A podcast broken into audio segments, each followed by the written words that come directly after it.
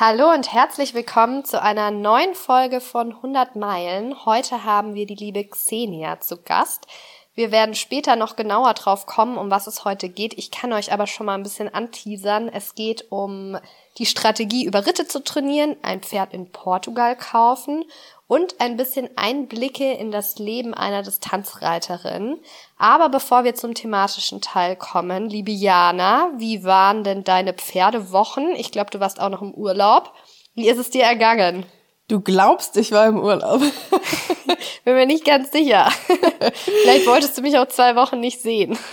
So war's. Nee, also ähm, hallo auch von mir, ihr Lieben. Genau, ich bin äh, richtig schön Sonne betankt. Äh, wir waren jetzt zehn Tage auf Madeira, kann ich nur empfehlen. Es war wirklich richtig schön. Sonnenschein und so 20 bis 25 Grad. Da macht mir das deutsche Mistwetter eigentlich irgendwie gar nicht so viel aus im Augenblick. Wobei ich mich doch auch sehr auf Frühling freue, muss ich sagen. Ähm, genau, von dem her habe ich gar nicht so viel zu erzählen, wobei schon auch so ein bisschen was passiert ist die äh, Maddie hat jetzt eben ihre zweite Reitbeteiligung. Das läuft auch ganz gut. Die müssen sich natürlich jetzt auch erstmal ein bisschen kennenlernen und so, aber ähm, die haben auf jeden Fall Spaß miteinander. Die Maddie kommt gut mit ihr klar und das ist mir immer mega wichtig. Die hat jetzt auch schon während meinem Urlaub richtig gut mit angepackt und hat sie super versorgt. Und das ist mir eigentlich auch irgendwie immer so ein bisschen, also natürlich der Trainingsaspekt, aber super wichtig ist auch dass ich einfach den Kopf frei habe, wenn die Reitbeteiligungstage sind und mir da keine Sorgen machen muss, ähm, dass äh, mein Pferd irgendwie gut versorgt ist. Das finde ich schon deutlich erleichternd und eben in Hinblick jetzt auf ähm, zweites Kind und so weiter ist, war das für mich super wichtig, dass das so funktioniert und jetzt hoffe ich einfach, dass es so weitergeht und ähm, ja, es sieht auf jeden Fall ganz gut aus. Ansonsten bin ich tatsächlich ein bisschen traurig, dass ich jetzt oh. gerade, ja, dass ich gerade nicht selber reiten kann, ähm, weil wir endlich an so einem Punkt sind, wo die Maddie eigentlich, also ich habe so das Gefühl, jetzt gerade geht's ihr einfach richtig gut, beziehungsweise ich weiß, es geht ihr gut. Sie hat jetzt keine Schmerzen mehr in den Füßen, ähm, sie ist sonst auch gesundheitlich äh, gut drauf und jetzt wäre eigentlich genau so der richtige Zeitpunkt, um sie mal anzuschubsen, um sie mal jetzt irgendwie ins Training zu nehmen. Sie hat auch mega Bock. Sie will voll laufen. Und ja, jetzt kann ich nicht. ist irgendwie, ja, ein doofer Zeitpunkt mal wieder. Aber ja, ich war witzigerweise in unserem Reitsportgeschäft gestern und habe das dann auch so zum Ausdruck gebracht und die meinten dann alle schon so, ja klar, das ist normal, mir aber ist es da schon so gegangen und da schon so und immer wenn man selber nicht kann, dann ist das Pferd gut drauf, habe ich gedacht, ja, nicht nur ich erlebe das. Ähm, aber genau, ich habe da jetzt schon ganz gut vorgesorgt. Meine Reitlehrerin macht ähm, ein bisschen Dressurberitt mit ihr. Ich habe eben die zwei Reitbeteiligungen und ähm, den ein oder anderen größeren Trainingsreiz wird vielleicht auch die Lisa für mich setzen, weil sie ja, wie ihr heute ähm, hören werdet, eben viel auf Ritte starten wird, aber zu Hause kein Pferd zum sich selbst auch trainieren hat. Ich mache das wie Xenia mit den Pferden, wie ihr später erfahren werdet. Ich trainiere mich nur über Ritte. Genau. ähm, und äh, ja, somit habe ich eigentlich irgendwie ganz gut vorgesorgt, auch wenn ich selber nicht reiten kann, dass die Medi jetzt trotzdem ein bisschen ins Training kommt, einfach auch ihrer Gesundheit wegen und äh, hoffe natürlich sehr, dass der ein oder andere kleine Ritt vielleicht für uns dann nachher im Sommer, Spätsommer und so weiter doch dann auch noch drin ist. Genau, so sieht's bei mir im Augenblick aus. Und Lisa, wie ist bei dir? Also, bei mir ist jede Menge passiert. Ich bin umgezogen. Jana und ich nehmen heute das erste Mal in meiner neuen Wohnung auf. Und ich sag euch, so ein Umzug ist auch schon genug Vorbereitung für einen ganzen Distanzritt. Das war so viel Arbeit. Aber warum ich das eigentlich erzähle, ich hatte ein zauberhaftes Umzugsgefährt und zwar meinen Hänger war gar nicht so wenig Arbeit, weil ich den auch erst ausräumen musste. Ich lagere da ja meine ganzen Tanzsachen drin und ich habe da auch meine Vespa drin. Das ist ihr Winterquartier. und genau, wollte noch ein paar Sachen zum Umzug mit Hänger sagen, die man da zu, äh, zu beachten hat. Einen kleinen, einen kleinen Exkurs. Und zwar habe ich extra einen Hänger mit dem richtigen Nummernschild. Wenn man nämlich ein grünes Nummernschild hat, dann dürfte man den Hänger für sowas gar nicht verwenden, falls sich irgendwer mit grünem Schild hier gerade von mir inspiriert fühlt.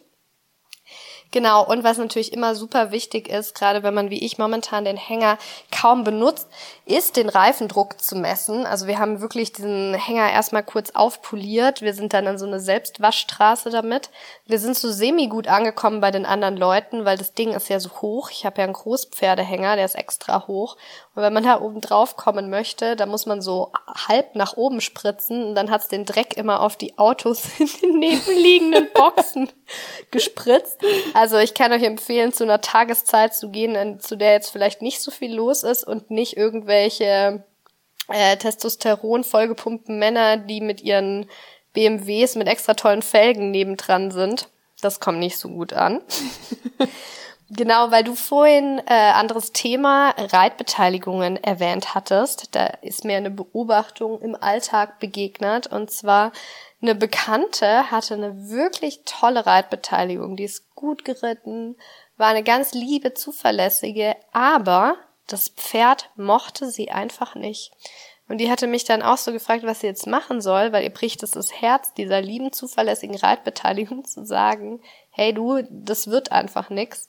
Ähm, letztendlich hat sie das jetzt doch getan und sich quasi von der Reitbeteiligung getrennt.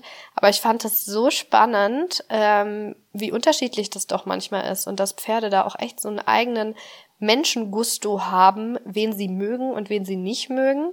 Bei mir muss ich sagen, ging das oft einher. Also wenn ich jemanden blöd fand, fand jetzt Wilma den, die Person auch blöd. Genghis Khan mag eigentlich jeden. Das ist so ein typischer Wallach. wenn die Person nett zu ihm ist, ja, wobei, ganz jeden vielleicht auch nicht. Aber wenn die Personen nett sind, hat, hat jede Person eigentlich gute Chancen bei ihm. Und das fand ich echt eine verfahrene äh, Situation. Also tatsächlich das Erste, worauf ich guck, wenn ich eine Reitbeteiligung da habe, ist, wie reagiert mein Pferd. Weil das, also es ist ja so ein bisschen, ich vergleiche das immer mit, mit Kindern alles hier, weil ich natürlich die Erfahrung mit meiner Tochter auch habe. Aber es ist ja so ein bisschen auch wie wenn du irgendwie einen Babysitter interviewst oder sowas und du merkst so richtig, dein Kind kommt einfach mit dieser Person nicht klar. Das würdest du ja auch niemals machen, dann dein Kind trotzdem dieser Person in die Hände zu geben. Hä, wieso nicht? Typische Lisa-Frage. Meine, meine Tochter mag übrigens Lisa sehr gerne. Ähm. Ich wollte gerade sagen, da habe ich Glück gehabt. Äh, ich auch, weil Lisa dann äh, Spielplatzrunden machen kann und so. ähm, ja, aber äh, ja, das, also ich finde es schon wichtig, da muss es schon passen, weil ansonsten hast du ja auch kein glückliches Pferd und für die Reitbeteiligung wird es auch unangenehm, oder? Das ist halt auch nicht schön mit einem Pferd, mit dem man nicht auf einer Wellenlänge ähm, ist, dann zu arbeiten. Das habe ich jetzt tatsächlich auch schon ein paar Mal beobachtet, auch dass die Pferde also das eine Pferd jetzt mochte die Reitbeteiligung nicht, ein anderes Pferd, ähm, das ich kenne, das hört so überhaupt nicht auf die Reitbeteiligung, obwohl die gefühlt von außen alles gleich macht wie die Besitzerin. Also ich sehe den Unterschied nicht so richtig, aber für das Pferd scheint es einen riesen Unterschied zu machen. Naja, fand ich auf jeden Fall eine spannende Alltagsbeobachtung. Ja, hatte ich ja zum Beispiel auch, ne? Mit Wilma war, äh, war ich voll geklickt. Also Wilma war ja für mich auch so ein absolutes Traumpferd. Und mit Zehner konnte ich nicht so. Mhm, das stimmt. Also ich, ich konnte mit Zehner schon irgendwie mal einspringen und so den ein oder anderen Ausritt mal machen oder so. Aber ich konnte mir nicht vorstellen, mit ihr irgendwie dauerhaft zu arbeiten. Das stimmt. Die beiden waren auch super unterschiedlich. Eigentlich krass, dass beide irgendwie bei mir gelandet sind. Genau, und dann hatte ich nur noch eine kleine Begegnung, die ich ganz witzig fand. Ich habe meinen Onkel zum Geburtstag angerufen. Der ist Physiotherapeut und eine seiner Patientinnen, er hat natürlich keinen Namen gesagt, er hat natürlich auch eine Schweigepflicht, ähm, hört wohl unseren Podcast ja, und äh, hat ihn gefragt, ob ich tatsächlich den Reitsport an den Nagel hänge. Also ich kann euch nochmal beruhigen, ich hänge nicht gleich den ganzen Reitsport an den Nagel, aber auf jeden Fall ähm, das Pferdebesitzer-Dasein und äh, schöne Grüße an dieser Stelle. Genau, und damit herzlich willkommen zu unserem Podcast 100 Meilen. Hier dreht sich alles ums Distanzreiten und natürlich auch das Außenrum, unsere Stories und unser tägliches Leben am Stall. Ich bin Lisa Weißenberger. Und ich bin Jana Friedrichs und gemeinsam wollen wir euch ein bisschen mitnehmen in die Welt der Distanzritte. Heute haben wir die liebe Xenia zu Gast und zwar haben wir äh, dieses Jahr was ganz Besonderes zusammen vor und zwar werden wir die Saison zusammen bestreiten. Ich habe jetzt ja schon ein paar Mal erzählt, dass ich coolerweise ein Pferd äh, mehr oder weniger für die Ritte zur Verfügung habe und heute haben wir die Besitzerin zu diesen Pferden zu Gast. Wir werden so drei verschiedene Themenbereiche abdecken. Einmal, wie es zu dieser Verbindung kam, einmal, wie es ähm, so abläuft, wenn man über Ritte trainiert und wie ein Pferdekauf in Portugal abläuft. Aber bevor wir in die andere Themenbereiche reinjumpen, liebe Xenia, stell dich doch einfach mal vor, samt deiner drei Pferde. Wer seid ihr? Was macht ihr? Wo kommt ihr her? Okay, hallo. Ähm, ich bin die Xenia, ich bin 27 und wohne im schönen Hunsrück. Ähm, ab Ende der Woche, ab Sonntag, habe ich drei Araber. Der letzte kommt erst noch.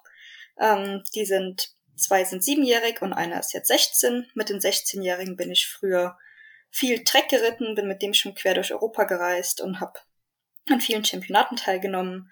Seine Leidenschaft war das allerdings nicht. Demnach sind wir dadurch zum Distanzreiten gekommen und mit ihm bin ich auch bis 120 Kilometer erfolgreich geritten. Jetzt wird er langsam ein bisschen betagter ähm, und hatte sich auch verletzt. Demnach habe ich jetzt zwei Jungpferde am Start und freue mich schon, die Saison mit der Lisa zusammenzureiten.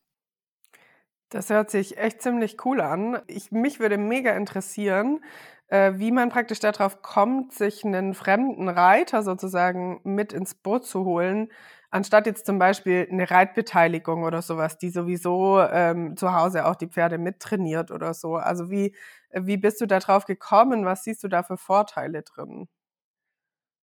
Also tatsächlich hatte ich am Anfang auch über eine Reitbeteiligung nachgedacht. Das ist bei uns aber super, super, super schwer. Ähm, also bei uns gibt es anscheinend keine ähm, verantwortungsvollen und halbwegs vernünftig reiten könnten Menschen, die ein fremdes Pferd reiten möchten. Die meisten haben eigene Pferde dann. Und ich habe bei der Lisa in der Story gesehen, dass halt mit dem Genghis Khan, dass der halt ähm, als Beisteller quasi abgegeben wird und hatte dann so die Schnapsidee, vielleicht möchte die ja einen von meinen Pferden reiten. Ähm, meine Anfangsidee war quasi, dass sie vielleicht die Ritter auf der Schwäbischen Alb reitet, weil die ja bei ihr relativ nah sind, sage ich mal, im Vergleich zu denen, die bei mir vor der Haustür sind. Und ja, dann habe ich Kontakt aufgenommen und das hat ja ganz gut funktioniert, würde ich sagen. Ich wollte gerade sagen, eine sehr gute Schnapsidee hattest du da. die gefällt mir sehr gut. Ja, das ist ja eigentlich auch schön für Leute wie Lisa jetzt zum Beispiel, die halt einfach gerade kein aktives Distanzpferd haben, aber halt Lust zu reiten. Ähm, da kommen ja irgendwie zwei Probleme aufeinander. Also du, Xenia, hast das Problem, dass du äh, nicht so viele Pferde sozusagen auf einmal reiten kannst. Und die Lisa hat das Problem, dass sie kein Pferd zum Reiten hat. Und ähm, ja, wenn das dann klappt mit euch und den Ritten, dann ist das doch eine mega Lösung. Also auch vielleicht für Leute, die ich weiß nicht, also ich finde immer, der Distanzsport ist so ein Sport, ähm, da kommt man nicht so richtig rein, wenn man kein eigenes Pferd hat. Aber äh, wenn man weiß, dass es solche Möglichkeiten gibt, dann äh, ja, kann man da vielleicht jemanden suchen, der da noch jemanden für ein Zweitpferd braucht oder so. Genau, also ich fand die Idee jetzt eigentlich auch echt schön und wie gesagt, ich hatte eigentlich nur mit den Ritten quasi in Lisas Nähe gerechnet, ähm, aber als ich ihr dann meine Saisonplanung geschickt habe, waren das dann doch einige Ritte mehr, die funktionieren werden. Und ja, da freue ich mich auf jeden Fall schon sehr drauf, weil für mich ist der Vorteil darin, dass meine jungen Pferde auch einfach Erfahrung mit der Wettkampfsituation sammeln können. Ähm, und natürlich stärken beide auch ihren kompletten Bewegungsapparat dadurch, dass sie einfach mehr Kilometer laufen und da ich mit beiden Pferden später gern auch gerne international starten würde und auf die Langstrecke möchte, ähm, tut das denen auf jeden Fall gut, wenn die ein bisschen mehr Erfahrung sammeln können vorher. Gut, ich meine, Lisa hat natürlich auch den Vorteil, wenn die äh, jetzt losstartet auf einen Ritt, dann muss die an sich nur ihre Sachen einpacken und kein Pferd und kein Hänger und gar nichts. Deswegen ist es ja auch kein Gegner, ein bisschen weiter zu fahren. Ähm, genau. Und äh, was mich aber auch noch interessieren würde, ist, warum hast du dich denn entschieden, zwei Jungpferde zu kaufen? Ich habe tatsächlich, ich habe ja meinen alt, älteren Wallach, den 16-jährigen, den Bubi, und der ist jetzt zwei Jahre hintereinander quasi ausgefallen, weil er sich immer irgendwie blöd am Bein verletzt hatte. Und ich habe einfach gesagt, das Risiko möchte ich nicht nochmal haben. Ich möchte nicht nochmal gegebenenfalls eine ganze Saison nicht reiten können. Also gibt's ein zweites Pferd.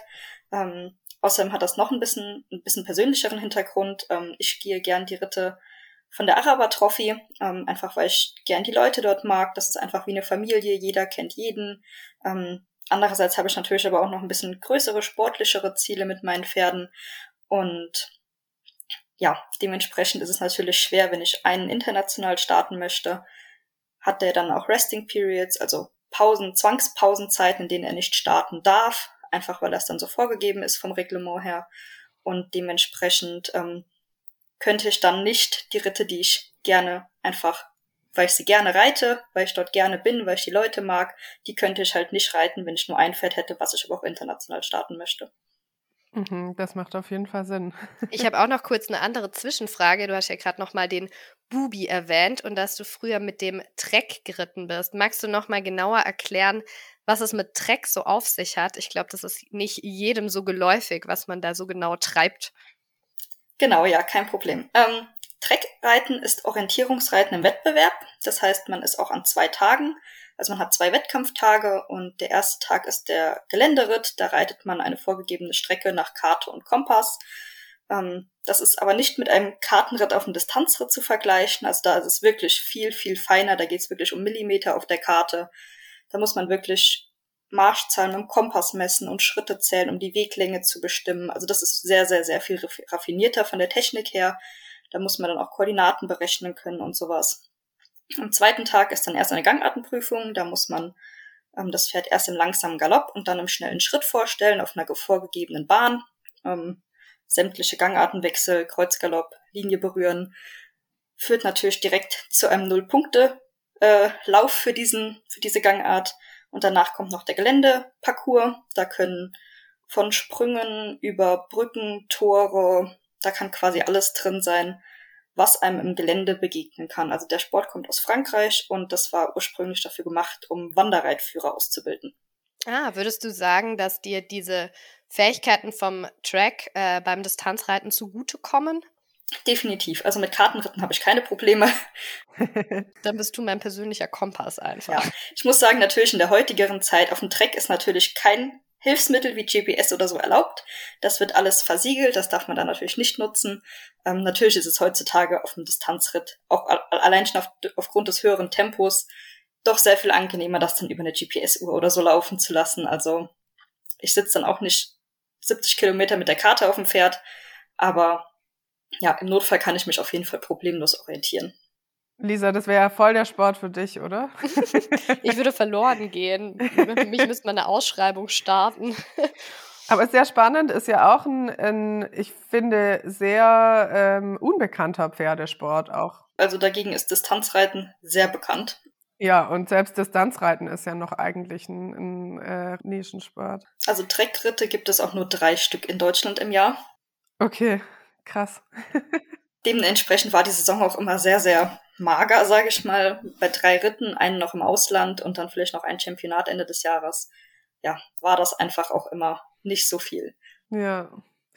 Ähm, Nochmal zurück zu deinen Pferden. Du hast ja jetzt deine zwei neuen Araber ähm, in Portugal gekauft. Die Lisa und ich haben ja auch ein bisschen Erfahrung mit äh, Pferdekauf im Ausland. Bei uns war es jetzt Frankreich. Portugal ist doch nochmal irgendwie ein ganzes Stück weiter weg. Ähm, war ich tatsächlich, letzte Woche war ich auf Madeira, gehört auch zu Portugal.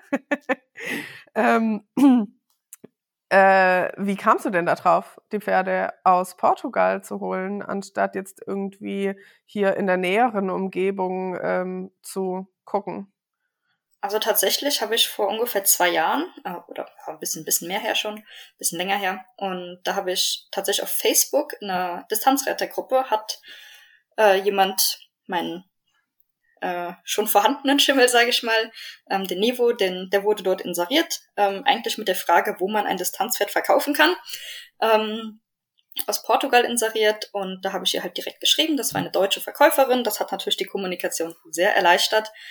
Ähm, ja, mit der habe ich dann ein bisschen hinhergeschrieben und fand ihn ganz toll. Und der war noch roh damals. Den bin ich auch nicht angucken gefahren. Den habe ich quasi über Bilder und Videos gekauft. Ähm, der war damals noch Hengst, den haben wir dann bei uns noch kastrieren lassen. Und ja, also ich muss sagen, mit einer deutschen Verkäuferin war es schon was anderes. Da war halt einfach alles von der Kommunikation sehr, sehr einfach. Und ich konnte mich natürlich, und sie konnte sich, wir konnten uns natürlich auf einem gemeinsamen Verständigungsniveau, sage ich mal, unterhalten. Und da ich so zufrieden mit dem Pferd war, der ist ja jetzt auch die ganze letzte Saison super gelaufen, hat sich super entwickelt, ähm, habe ich gesagt, gut, dann frage ich mal die Züchter von dem Pferd, ob die vielleicht noch einen haben. Habe ich über Instagram gefragt und ja, die hatten tatsächlich noch einen. Also die Züchter sind mir auch schon gefolgt ähm, und haben schon gesehen, was ich mit dem Nevo so mache. Und ja, die hatten jetzt noch einen, der ist genauso alt. Die Pferde kennen sich auch, also sie sind zusammen in der jungen Pferdeherde aufgewachsen. Und dort war ich jetzt Anfang Januar und freue mich, wenn er jetzt am Sonntag hierher kommt. Das ist ja super aufregend, dass er am Sonntag hierher kommt. Ähm, wie ich ja weiß, warst du für deinen zweiten in Portugal vor Ort. Und äh, ich habe zwei Anschlussfragen. Die eine ist, ist die deutsche Verkäuferin dann quasi eine Deutsche, die dort irgendwie Distanzpferde züchtet, beziehungsweise Araber? Wie kam die dazu? Und ähm, wie lief es denn vor Ort so ab, als du deinen neuesten, der jetzt am Sonntag kommt, dort kennengelernt, beziehungsweise auch Probe geritten bist? Genau, also den ersten, ähm, den ich von der deutschen Verkäuferin habe, die haben eigentlich gar nichts mit Arabern zu tun. Ähm, die haben dort unten einen Reitstall, in dem, wo sie ihre Pferde klassisch ausbilden bis zur hohen Schule. Also sie ist eine Deutsche, die dort jetzt in Portugal lebt. Ähm, also sie haben eigentlich mehr Lusitanos. Und ja, sie haben den Nevo, meinen Wallach, den ich jetzt schon hier habe, ähm, durch Zufall quasi bei der Züchterin gesehen, die auch den ihre Tierärztin ist, also die kannten sich schon und haben ihn dann genommen und haben ihn dann aber am Ende abgegeben quasi, weil sie halt gemerkt haben, dass das Pferd lieber laufen möchte ähm, und halt so einen hohen Bewegungsdrang hat, dass er halt als Distanzpferd wahrscheinlich besser aufgehoben ist, was sich jetzt auch bewahrheitet hat. Ja, und als ich jetzt in Portugal war, um den Naruk heißt der zweite, um den anzuschauen, das fand ich sehr schön, also kann man meiner Meinung nach nicht vergleichen mit einem deutschen Verkaufsstall. Ich will niemanden schlecht reden, aber ähm, das war so super herzlich. Die haben sich so eine extreme Mühe gegeben. Die haben wirklich das Pferd sogar in einen anderen Stall gefahren, damit ich es in der Fremde reiten konnte, um zu sehen, wie er in der Fremde reagiert. Ich bin mit denen ausgeritten, da ist wirklich die ganze Zeit jemand mitgefahren, um zu, falls, falls irgendwas sein sollte, dass ich Hilfe brauche, dass ich abbrechen möchte, was auch immer.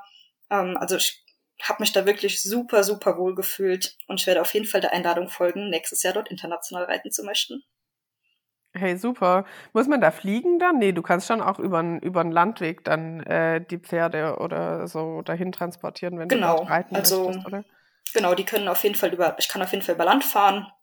Das sind ungefähr 2200 Kilometer von mir aus. Ähm, der Transporteur, der Spediteur fährt jetzt auch meine Pferde oder hat ja auch den Nevo und jetzt auch den Naruk, das ist derselbe Spediteur, auch über Land quasi hier hochgebracht. Und ja, ich freue mich schon sehr und hoffe, dass das jetzt auch alles gut klappt. Der Neue macht jetzt ein bisschen Bootcamp, damit der in vier Wochen auch fit für den Trophy-Start ist. Ja, mega. Das hört sich echt cool an. Und dann war es ja an sich ähm, aber auch so ein bisschen einfach Zufall, dass jetzt die Wahl auf Portugal fiel. Also du hast jetzt nicht äh, aktiv praktisch nach einem Pferd aus Portugal gesucht, sondern du hast halt einfach nach einem guten Pferd gesucht und Portugal war der Ort, wo es zufällig war, als du den Nevo gekauft hast, oder? Genau, also das war tatsächlich reiner Zufall. Ähm, ich hatte mir tatsächlich auch noch hier bei mir in der Nähe im Saarland ähm, ein Pferd angeguckt vorher, den ich auch einen Hengst, den ich hätte zur Verfügung haben können. Ähm, aber ja, ein eigenes Pferd ist natürlich dann doch ein bisschen reizvoller. Mhm. Und dementsprechend ähm, habe ich dann lieber einen gekauft. Und wie gesagt, da ich so zufrieden mit dem war, dass der, der hat sich in der Saison jetzt als so unkompliziert erwiesen. Ähm, unkompliziert, aber super leistungsbereit. Dementsprechend habe ich gesagt, gut, ähm, dann werde ich nochmal bei dem Züchter fragen. Und die reiten auch selbst international erfolgreich.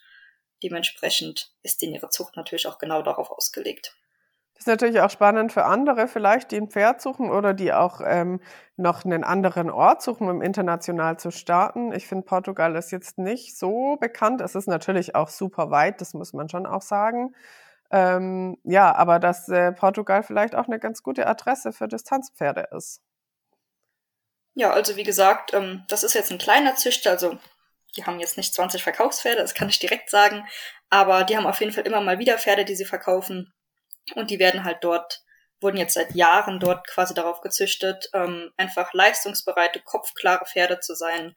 Ähm, was man tatsächlich, wenn man die jetzt quasi vor sich hat, teilweise gar nicht denkt, dass das Araber sind, weil die einfach gar nicht so sehr auf zum Beispiel einen Hechtkopf gezüchtet sind oder so. Also der neue zum Beispiel, der Naruk, der hat quasi gar keinen Hechtkopf. Und die sind auch vom Exterieur halt nicht so ganz typisch wie der deutsche Araber. Sind es dann auch äh, reine Vollblut-Araber oder sind die auch irgendwie mit Shagia noch gekreuzt oder weißt du irgendwas über die Abstammung? Also das sind reine Vollblut-Araber, ähm, halt mit portugiesischen Linien. Ähm, ja, und dementsprechend, also ich weiß auf jeden Fall von früher, dass die durch den Krieg haben die halt nicht viele Linien gehabt und haben deswegen eine relativ starke Linienzucht da. Ähm, also die beiden Pferde sind auch miteinander verwandt im, im entfernteren Sinne. Ähm, genau, die haben einfach nicht so viel Fremdblut und sind da aber halt sehr auf Leistung und Kopfklarheit gezüchtet worden. Voll spannend. Ja, ich würde sagen, dann gehen wir doch weiter zu unserem nächsten Thema, was ich auch super spannend finde und was bestimmt auch für viele von euch mega spannend ist. Ähm, und zwar hat die Xenia sich entschlossen, vor allem über Ritte zu trainieren. Ähm, da du dich damit jetzt so sehr auseinandergesetzt hast, auch Xenia, magst du noch mal schnell erklären, äh, was das eigentlich bedeutet und was das auch jetzt für dich bedeutet, wie du deine Saison und dein Training geplant hast? Ja, also grundsätzlich, ich reite vor allem gerne einfach die Araber Trophy mit. Dementsprechend habe ich einfach auch relativ viele Ritttermine. Wer die Araber Trophy nicht kennt, das sind ähm, 12 bis 13 verschiedene Ritte, ähm, auf denen man Kilometer fürs ganze Jahr sammeln kann, die dann am Ende vom Jahr geehrt werden. Und da ich ja dann schon viele Ritte habe, kann ich natürlich nicht daheim noch unendlich viel reiten, weil die Ritte sind ungefähr im Schnitt alle drei Wochen. Ähm, für mich als Vollzeitarbeitende mit äh, Pferden direkt am Haus, also Selbstversorgung, kommt mir das natürlich auch so ein bisschen entgegen, weil ich einfach nicht ganz so viel trainieren muss. Also natürlich sind meine Pferde schon fit und werden fünf bis sechs Mal die Woche gearbeitet, aber ich muss halt einfach diese großen Trainingsreize, die bei mir halt auch durch die Ritte entstehen, muss ich halt nicht daheim reiten. Ich nehme mir quasi die Highlights raus und reite auf den Ritten. Und die Streckenlängen steigere ich halt immer so ein bisschen. Ich habe immer so ein, zwei Höhepunkte im Jahr, das ist meistens Juli, August oder so. Und bis dahin habe ich halt die Streckenlängen immer gesteigert. Ähm, ich kann halt auch immer mal wählen. Reite ich mal eine kürzere Strecke mit ein bisschen höherem Tempo oder reite ich eine längere Strecke mit ein bisschen niedrigerem Tempo. Und wir fangen jetzt im März ja ganz entspannt mit 36 Kilometern an und steigern dann quasi durch die Saison die Streckenlängen, sodass die Pferde auf jeden Fall für Juli, August fit sind. Das heißt, äh, Juli, August ist dann LDR geplant. Genau, also den, den ich schon habe, den möchte ich auf jeden Fall LDR starten. Der soll das Jungpferde-Championat laufen, der ist jetzt sieben, das heißt, der muss dann auch in LDR laufen. Und mit dem würde ich auch gerne die Rheinland-Pfalz-Meisterschaft noch reiten. Und ansonsten der neue, der muss noch nicht ganz so viel machen, der ist noch keine Saison gelaufen. Dementsprechend darf der noch etwas weniger laufen als der schon etwas erfahrenere jetzt. Und ich freue mich auf jeden Fall schon drauf, weil für mich ist der Vorteil halt auch davon, gerade die unerfahrenen Pferde, dadurch, dass sie diese Wettkampfsituation halt regelmäßig haben, lernen die das halt auch super schnell. Ähm, wenn ich jetzt meinen Jungen sehe, der ist jetzt die letzte Saison, der hat das so schnell gelernt mit den Starts und Pausen und Wegfahren. Das hat ihm echt vom Kopf sehr, sehr gut getan. Ja, Übung macht den Meister, oder? Richtig.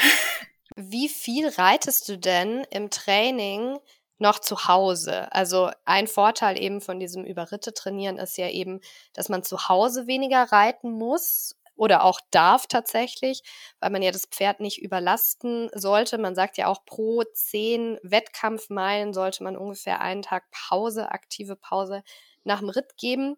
Kannst du das so grob einordnen? Das wird ja auch mal ein bisschen unterschiedlich sein. Reitest du dann noch einmal die Woche?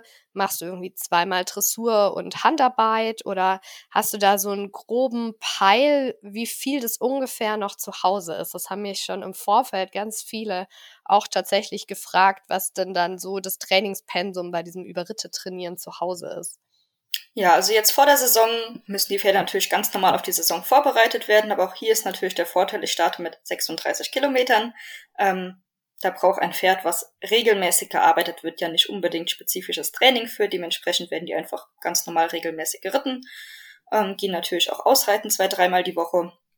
Und Wenn ich in der Saison bin, dann kommt es natürlich noch ein bisschen drauf an, wie lang auch die nächste Streckenlänge ist, wie lang der nächste Ritt hin ist. Aber grundsätzlich, wenn ich jetzt ähm, vom Ritt nach Hause komme, habe ich ja erstmal ein paar Pausentage. Das gestalte ich meistens als aktive Pause mit Spazieren gehen, vielleicht locker longieren, ähm, irgendwas Lockeres, vielleicht ein bisschen vorwärts-abwärts reiten, einfach, dass sie sich wieder schön strecken können. Und dann ist bei mir meistens innerhalb von, wenn ich heimkomme, innerhalb von drei Wochen quasi der nächste Ritt. Das heißt, die erste Woche ist ja meistens ungefähr Pause. Ähm, dann fange ich nochmal langsam an, reite ein bisschen mehr Dressur, gehe noch ein, zwei Mal ausreiten und dann beginnt ja eigentlich schon die Phase, wo ich wieder weniger mache vor dem Wettkampf. Ähm, dementsprechend habe ich zwischen den Ritten eigentlich immer nur so eine Woche, wo ich nochmal ein bisschen das Training mache, wo ich dann sage, ich gehe nochmal 20 Kilometer oder so ähm, oder gehe nochmal an den Berg. Also wir haben bei uns hier den Iderkopf direkt vor der Tür, das ist der zweithöchste Berg in Rheinland-Pfalz. Und da haben wir eine Skipiste, die wir hochreiten können. Ähm, das ist natürlich ein super effektives Training. Ähm, da kann man schön im Schritt einfach hochklettern. Ähm, dann ist das kein Riesenverschleiß für die Gelenke, weil die ja über die Ritte schon viel zügig gehen, haben aber trotzdem ein super effektives Krafttraining gemacht und ja, somit bin ich bisher eigentlich immer ganz gut gefahren. Wenn ich jetzt natürlich sage, ich möchte, wie mit dem Bubi, 120 Kilometer gehen, da bin ich halt vorher auch ein paar LDRs als Training gegangen schon und habe dann auch zwischendurch noch trainiert. Aber für die normalen Ritte, sage ich mal, bis 70, 80 Kilometer reicht das eigentlich. Das ist natürlich auch so ein bisschen zeitsparend für den Alltag. Ne? Das ist ja ähm, ganz viel äh, oft die Frage von Leuten, die noch nicht im Distanzsport sind, aber das sich vorstellen können, wie mache ich das denn mit einem Vollzeitjob und sonst irgendwie auch noch leben und so weiter außenrum. Und ich meine, bei dir ist jetzt nochmal die Sondersituation, du hast die Pferde im Haus und versorgst die halt auch selber. Ähm, da bleibt ja auch gar nicht mehr so super viel Zeit, um jetzt äh, zu Hause das Mega-Training zu absolvieren. Genau, also das ist tatsächlich so, meine Freizeit ist immer sehr, sehr strikt getaktet, einfach um das Training der Pferde alles unterzubekommen. Der Bubi, der wird jetzt gerade wieder antrainiert nach, seinem, nach seiner Verletzung. Dementsprechend habe ich ja dann ab Sonntag drei Pferde, die im Training laufen. Ähm, da muss man schon sehr gut mit seiner Zeit haushalten können und dementsprechend ist das Modell über Ritte trainieren für mich halt einfach auch zeitmäßig gut umsetzbar. Also ich weiß nicht, ob ich die Zeit hätte, ein Pferd jetzt direkt auf 100 Kilometer für den ersten Ritt der Saison zu trainieren. Ähm, also das, das wäre schon eine ganz andere Hausnummer. Und was ich auch noch sagen kann, für mich ist zum Beispiel bei dem aktuellen Wetter, kalt, nass, Wind, ist natürlich auch die Motivation, kann man ganz offen und ehrlich sagen, nicht immer ganz so groß zu trainieren. ja. ähm, das ist einfach so. Ähm, natürlich muss das Training gemacht werden, aber ja, man kennt das ja. Wenn es ganz eklig ist, dann muss man sich schon sehr überwinden und umso, umso mehr ich halt über Ritte trainiere, umso weniger habe ich das halt. Ähm, und auf den Ritt fahre ich auf jeden Fall, wenn ich den genannt habe, da kann das Wetter sein, wie es will, da fahre ich auf jeden Fall hin. Ähm, und zwar gerne. Die Motivation braucht's, gell? Ich habe noch eine Frage, weil du ja eben auch gerade noch mal gesagt hattest, ab Sonntag drei Pferde und eben unser Trophy-Start im März. Ähm, da werden sich jetzt sicherlich viele fragen, ob denn der Naruk, also das dritte Pferd, was jetzt erst am Sonntag kommt, für alle, die es nicht einordnen können, ähm, ob der schon trainiert wurde und wenn ja, weißt du, wie viel der bisher äh, quasi Richtung Distanz trainiert wurde? Also der wurde auf jeden Fall den kompletten letzten Sommer voll mittrainiert, so bis 50, 60 Kilometer. Also der ist keinen Ritt gegangen bisher, aber hat auf jeden Fall das Training dafür gemacht. Ähm, und jetzt wurde er ganz normal über die Winterarbeit, sage ich mal, mitgeritten, ähm, ist demnach regelmäßig geritten. Und wie gesagt, ich kenne das Geläuf auf dem Trophy-Start. Es ist flach, ohne Höhenmeter. Ähm, das Pferd kommt aus einem sehr, sehr bergigen Gelände. Dementsprechend wird es ihm relativ einfach fallen, wenn es keine Höhenmeter laufen muss. Und ja, demnach, ich muss ja nicht schnell reiten. Ich möchte jetzt einfach, dass er das kennenlernt. Ich möchte mal gucken, wie er sich da anstellt. Der ist auf jeden Fall fit. Ich bin ihn ja vor vier Wochen noch geritten. Ähm, der wurde auch weitergeritten, dementsprechend mache ich mir da jetzt keine Sorgen drum. Hey, das klingt richtig cool. Ähm, ich wünsche euch beiden eine mega tolle Saison. Vielleicht sehen wir uns mal. Äh, ich bin ja noch nicht so sicher, wie das mit Baby dann wird, aber ähm, vielleicht komme ich mal zum Trossen mit oder so. das wäre auf jeden Fall cool. Und wir werden äh, im Podcast natürlich weiterhin berichten, auch wie es mit äh, Lisa und Xenia und äh, den zwei Portugiesen weitergeht. das klingt wie eine intensive Love Story, das Ganze. ja, bravo, Love Story. Hier müssen wir noch eine Fotostory schießen von euch. Ja, super. Dann, liebe Xenia, vielen, vielen Dank, dass du bei uns zu Gast warst. Das war super spannend und wie Jana schon gesagt hat, wir werden auch noch weiterhin berichten, wie es sozusagen weitergeht. Vielleicht machen wir auch irgendwann mal eine Anschlussfolge, wenn wir in der Mitte der Saison sind, mit einem kleinen Zwischenresümee. Und bis dahin, äh, viel Spaß beim Auftrainieren und viel Freude ab Sonntag mit dem Naruk. Dankeschön. Ich freue mich, dass ich zu Gast war und freue mich auch, wenn wir das nochmal wiederholen würden. Ja, wie schön das Interview jetzt gerade mit der Xenia. Ich bin super gespannt, ähm, wie es da weitergeht jetzt. Und wir zwei, wir verabschieden uns natürlich auch noch von euch. Wir haben allerdings auch noch zwei Sachen. Und zwar erstens, äh, wenn ihr diese Folge hört, dann ist diese Woche die Pferd Bodensee am Wochenende. Wow. Die Genau, die Pferdemesse. Ähm, vielleicht kennt ihr die, wenn ihr aus dem süddeutschen Raum seid. Das ist auf jeden Fall auch eine relativ große Pferdemesse. Ich glaube nicht ganz so groß wie die Equitana oder so jetzt wäre, aber hier im süddeutschen Raum schon sehr bekannt. Und die Lisa und ich werden am Freitag auf jeden Fall dort unterwegs sein. Das heißt, wenn ihr Lust habt, uns äh, dort zu treffen oder so, dann schreibt uns gerne. Wir machen da jetzt nichts Offizielles oder sowas, aber wir werden auf jeden Fall auch in 100 Meilen T-Shirts unterwegs sein. Ich wollte gerade sagen, wir haben quasi Uniform an. Genau. Wir haben extra T-Shirts gemacht und äh, ich freue mich auch schon auf die T-Shirts. Die kommen natürlich äh, kurz vor knapp, ich glaube am Donnerstag, ja. Mittwoch oder Donnerstag. Oh. Aber die werden schon noch ankommen. Genau, also wenn ihr uns seht, sprecht uns gerne an. Wir haben auch einen coolen QR-Code auf dem Rücken. Da kann jeder unseren Podcast-Link einmal abscannen und dann freuen wir uns, ganz viele von euch zu treffen. Genau. Also ihr werdet uns erkennen und wir freuen uns auf jeden Fall sehr auf die Messe. Und äh, genau, und dann haben wir noch einen Hörerkommentar, den wir jetzt eigentlich noch kurz besprechen wollen. Und zwar hat die Anna mir geschrieben. Ich lese es mal kurz vor. Hallo, interessant, was ihr in eurer Podcast-Folge zu den Lebenskilometern sagt. Meine Erfahrung zeigt tatsächlich eher, dass wer rastet, der rostet in mehr Fällen greift, wenn das Pferd sinnvoll aufgebaut wurde. Ich habe zwei lungenbelastete Ponys, beide über 20, und sie sind beide in ihrem Leben viel gelaufen und mit Sicherheit auch nicht immer biomechanisch korrekt. Mein Reitpony läuft derzeit locker ihre 40 Kilometer pro Woche im Gelände, davon wohl 25 Kilometer Schritt. Das danken uns Lunge, Bänder, Sehnen etc. Zu den Geländekilometern kommen dann Dressur- und Springeinheiten und wenn es sich anbietet, auch Trainings Richtung Vielseitigkeit, Working Equitation oder Jagd. Sie hat etliche Lebenskilometer auf der Uhr und ich würde es auch beim nächsten Pferd nicht anders handhaben. So viel Bewegung wie möglich, davon sinnvoll auftrainieren und jedes Training sinnvoll auf abwärmen, dann lag die Leistungsfähigkeit meiner Pferde wesentlich höher als in den Zeiten, wo sie weniger bewegt wurden. Dazu habe ich direkt ein paar Gedankengänge. Und zwar ist es eben immer wieder spannend, was als viel wahrgenommen wird. Das ist ja auch immer so, dass wenn ich zum Beispiel im Stall sage, ich war eine große Runde ausreiten, dann meine ich mehr als 20 Kilometer. Jemand anders meint vielleicht eineinhalb Stunden.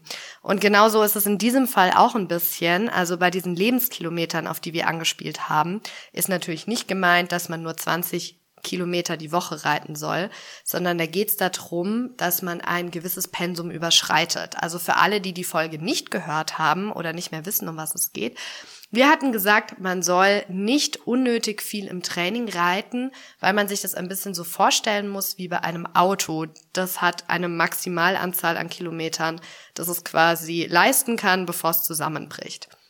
Jetzt äh, würde ich den kleinen Vergleich noch erweitern, so ein Dieselfahrzeug zum Beispiel. Das muss ja auch regelmäßig gefahren werden, das ist ja nicht umsonst ein Vielfahrerfahrzeug, damit es eben nicht rostet. Allerdings, wenn das halt seine 600.000 Kilometer auf der Uhr hat, dann wird's vielleicht auch irgendwann kritisch. Spätestens. Spätestens bei 600.000. äh, da hört man mein äh, krasses Ingenieurswissen raus. Nee. Und auch in diesem Fall, glaube ich, liegt es einfach an der unterschiedlichen Wahrnehmung der Verhältnismäßigkeit. Also 40 Kilometer der Woche, pro Woche ist das, was ich für den Einführungsbereich auch reiten würde, für den Einführungsbereich.